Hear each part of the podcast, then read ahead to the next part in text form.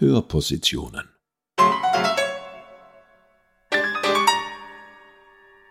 Eine Kooperation von Musiksammlung der Tiroler Landesmuseen und Gemeindemuseum Absam.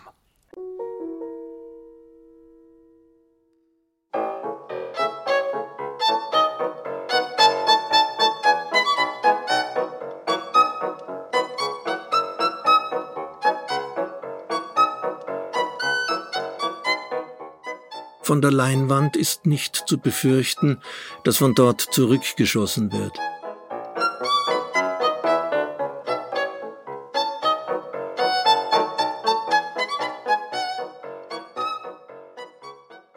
Anlässlich der beiden 2021 zu begehenden Jubiläen 125 Jahre Kolossal-Rundgemälde Schlacht am Berg Isel und 10 Jahre das Tirol-Panorama Wow-Effekt im Riesenrundgemälde bringen wir heuer in loser Folge kurze Beiträge zur Kulturgeschichte eines Bildes, das Tirol zeigt, wie es gerne gesehen werden wollte. Stark, tapfer, frei. Und eine Welt für sich. Also eines Tirol-Bildes, das rundum in sich geschlossen ist.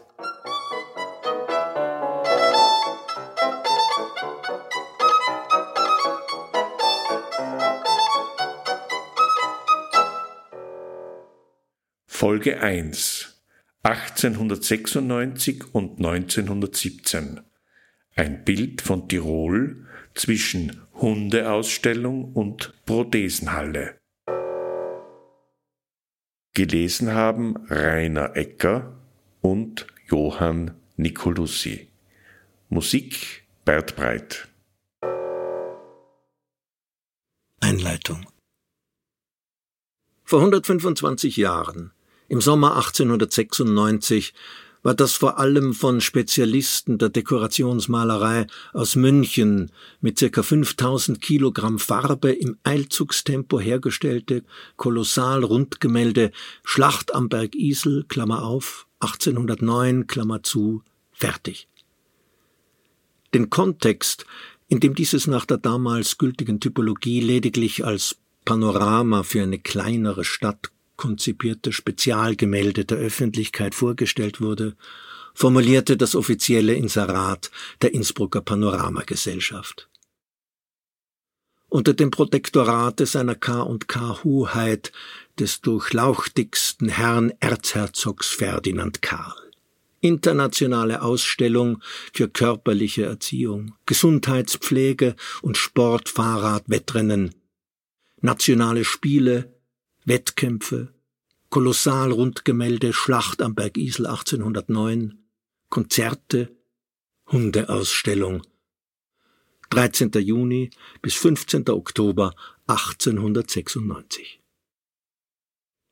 Nichts Patriotisches, Historisches oder gar so etwas Zweifelhaftes wie Identitätsstiftendes. Die war außerdem damals noch gar nicht erfunden beabsichtigten die Financiers der Riesenrundgemälde-Errichtungs- und Betreibergesellschaft. Eine billigst hergestellte Holzrotunde im Sacken, die bereits im ersten Winter dem Schnee nicht standhalten konnte, wies deutlich auf ein nur mit kurzfristig zu erzielenden Profiten spekulierendes Geschäftsmodell hin. Aber auch die Stadt Innsbruck wollte mit ihren rigiden Pachtbedingungen einen dauerhaften Panoramabetrieb eher verhindern. Und wirklich, bereits knapp ein Jahr nach der Eröffnung konnte man in den Innsbrucker Nachrichten 1897 lesen. Das Panorama der Bergisel-Schlacht wird Sonntag, den 13. des Monats geschlossen. Es erfreute sich auch im heurigen Sommer eines guten Besuches seitens der Fremden, die alle ihrer Bewunderung über dieses schöne Rundgemälde Ausdruck gaben. Wie wir hören, beabsichtigt ein englisches Konsortium, das Rundgemälde anzukaufen, und sollen die diesbezüglichen Verhandlungen so weit vorgeschritten sein, dass nur noch eine technische Schwierigkeit besteht. Sollten die Verhandlungen zum Abschlusse führen, würde das herrliche Bild sofort nach London transportiert werden.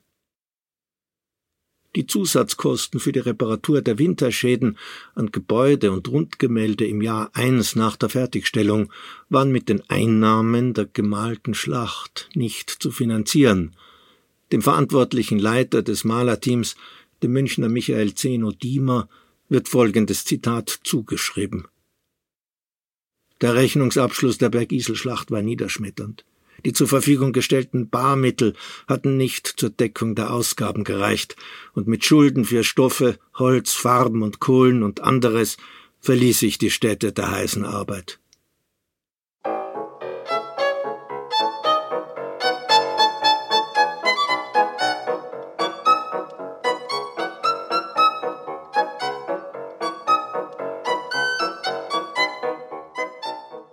20 Jahre später war der Kontext des nicht nach London verkauften, sondern mitten im Krieg nach Wien verfrachteten Tiroler Panoramas ein ganz anderer geworden. Im Inserat für seine Präsentation in Wien hieß es Kriegsausstellung Wien 1917, Marineschauspiel, Bundestheater, das Rundgemälde Schlacht am Berg Isel, Kriegskino und Riesenrad schließen um 10 Uhr abends. 1917, im dritten Jahr des großen Krieges, musste man nämlich das Design der Kriegspropaganda in der K&K-Monarchie radikal ändern. Aus dem Auf-Auf zum Kampf des Jahres 1914 war selbst beim derben Tiroler Kriegstreiber Bruder Wilram nach drei Jahren Krieg ein blutiges Jahr der Niederlagen geworden. Massensterben, Hunger und Gewalt auch im Hinterland waren selbst für ihn nur noch unter dem Label der heilige Kampf zu fassen. Unter Mitwirkung zahlreicher Fachmänner 1917 waren unter anderem Egon Schiele und Albert Paris Gütersloh im Team mit dabei, wurde auch die große Kriegsausstellung in Wien neu eingerichtet war 1916 noch die Präsentation von überlegener Technik in der Ausstellung von Bedeutung, rückten 1917 narrative Elemente in den Vordergrund. Krieg, Tod, Schlacht konnten nicht mehr als modern erscheinen, sondern mussten als Phase einer lange zurückreichenden Geschichte, einer Mission dargestellt werden.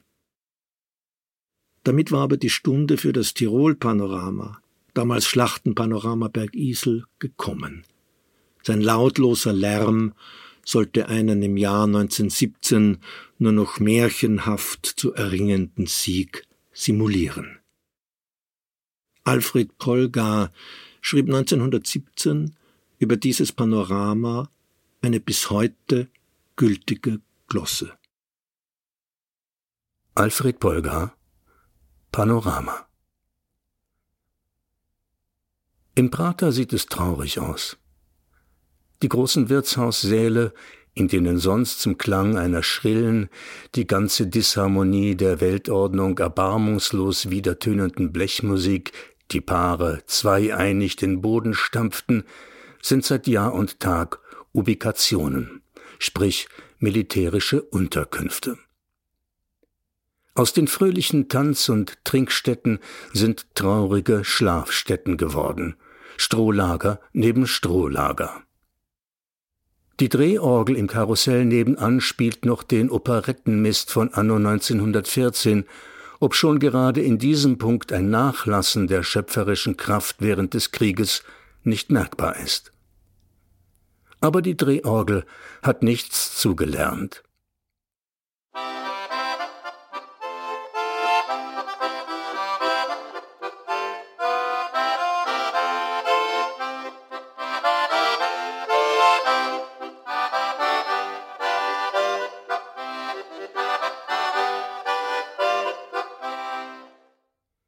Die Schießbuden sind leer.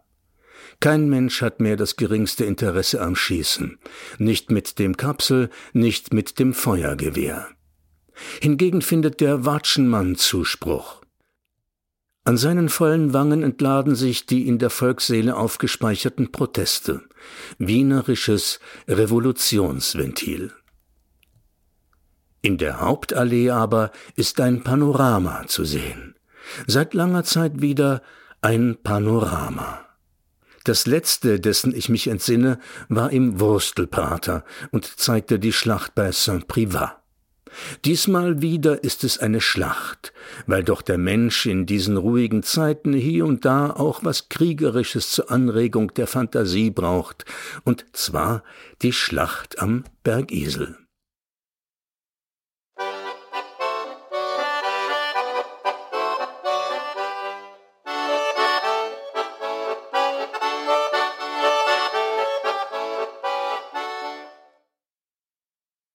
Wenn man von den Kampfberichten, die jeder Tag bringt, sich erholen will, geht man ins Panorama, zur Schlacht am Berg Isel.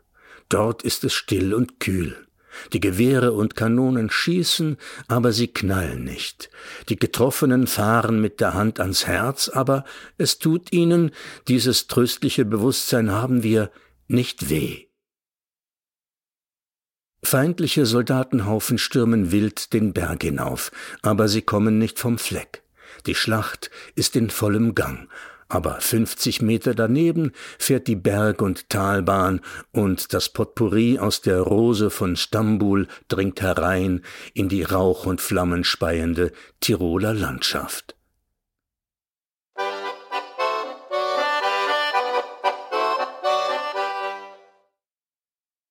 An den Wänden der Holzstiege, die zur Schlacht am Berg Isel führt, steht Im Interesse des Publikums dürfen Erklärungen über Ursprung und geschichtliche Bedeutung des Bildes nur vom Panoramadiener gegeben werden.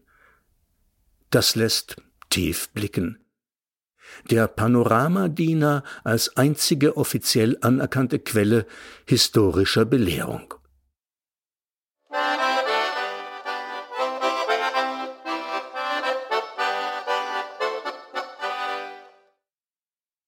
Panoramen haben ihren Reiz. Er liegt in der Mischung von Starrheit und vorgetäuschter Bewegung, von illusionärer Weite und tatsächlicher Enge.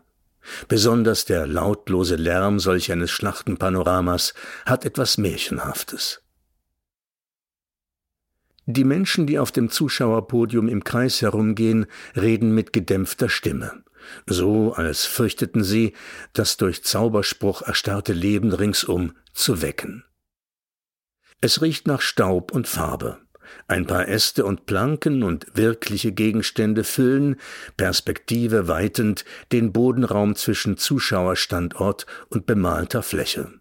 Es ist ein sachter Übergang von drei zu zwei Dimensionen. Die eine geht unmerklich verloren. Schlechte Romane haben eine ähnliche Technik, durch plastisch geschilderte Kleinigkeiten Lebenswahrheit vorzutäuschen. Panoramen, zumal Schlachtenpanoramen, sind sehr unheimlich. Je besser ihre Täuschungsabsicht geglückt ist, desto unheimlicher. So was Ersticktes, vom Schlag gerührtes, lebendig Totes haben sie. Aber Panoramen sind auch komisch. Sie sind wie ein bewegliches Riesenspielzeug, dessen Mechanismus stecken geblieben ist. Sie sind was ähnlich Spaßiges wie der eingefrorene Ton in Münchhausens Trompete. Man sieht die Stille. Andreas Hofer steht auf dem Feldherrenhügel, von seinem Stab umgeben. Die Trommlerknaben neben ihm bearbeiten das Kalbfell. Allerorten wehen zerschossene Fahnen. Die Kanonen stecken eine rote Feuerzunge heraus. Die nahen Berge sind tief smaragdgrün, die fernen blaugrau. Überall liegen Tote.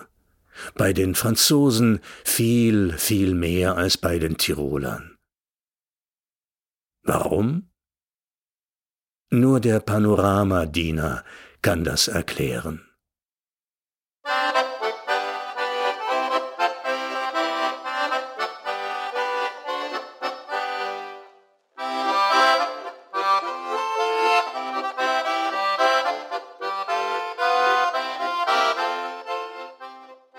Aus Alfred Polgar Hinterland, Berlin 1924.